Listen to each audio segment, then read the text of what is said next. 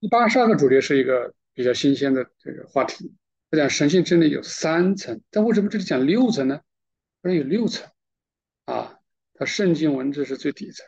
我们之前一般都是接触属天、属灵、属世啊，讲三个。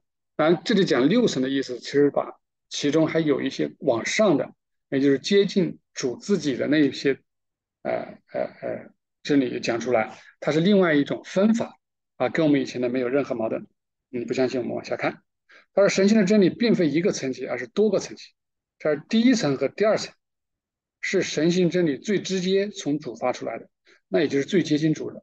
讲一和二啊，这一二，他说天使都没办法认知，那我在这里就不用讲了啊，反正就是为什么告诉我们，我们就领受就行了。天使认识不了。他说第三层开始，天使就可以认识。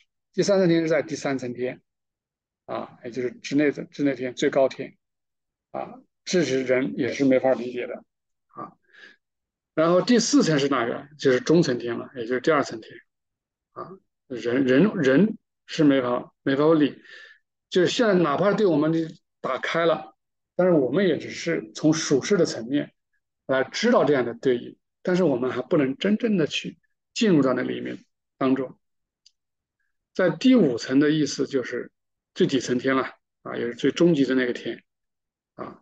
他说这个在受启迪的情况下，历史会被人理解。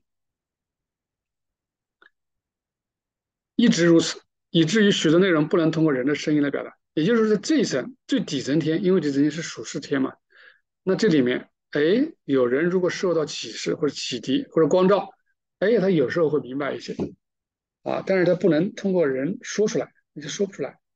他说这些观念落入到观念中，形成他们误解的能力，也就是他能够悟出这些，啊，也因为有这样的光的光照啊。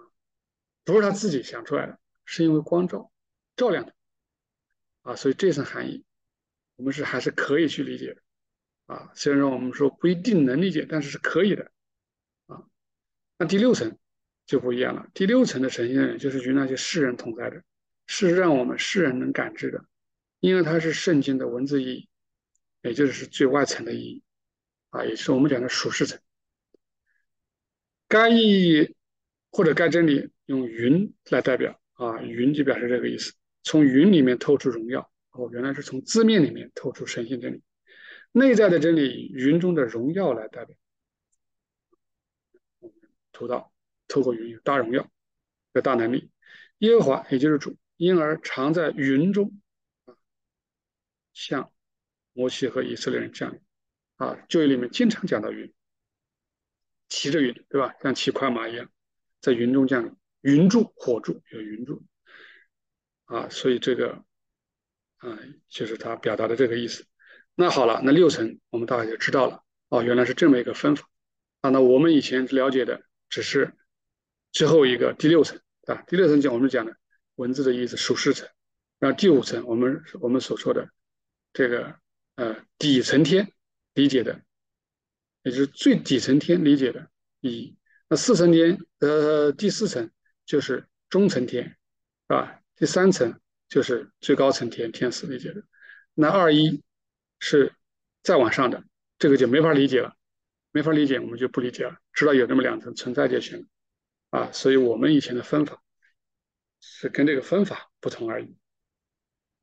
好，这个我们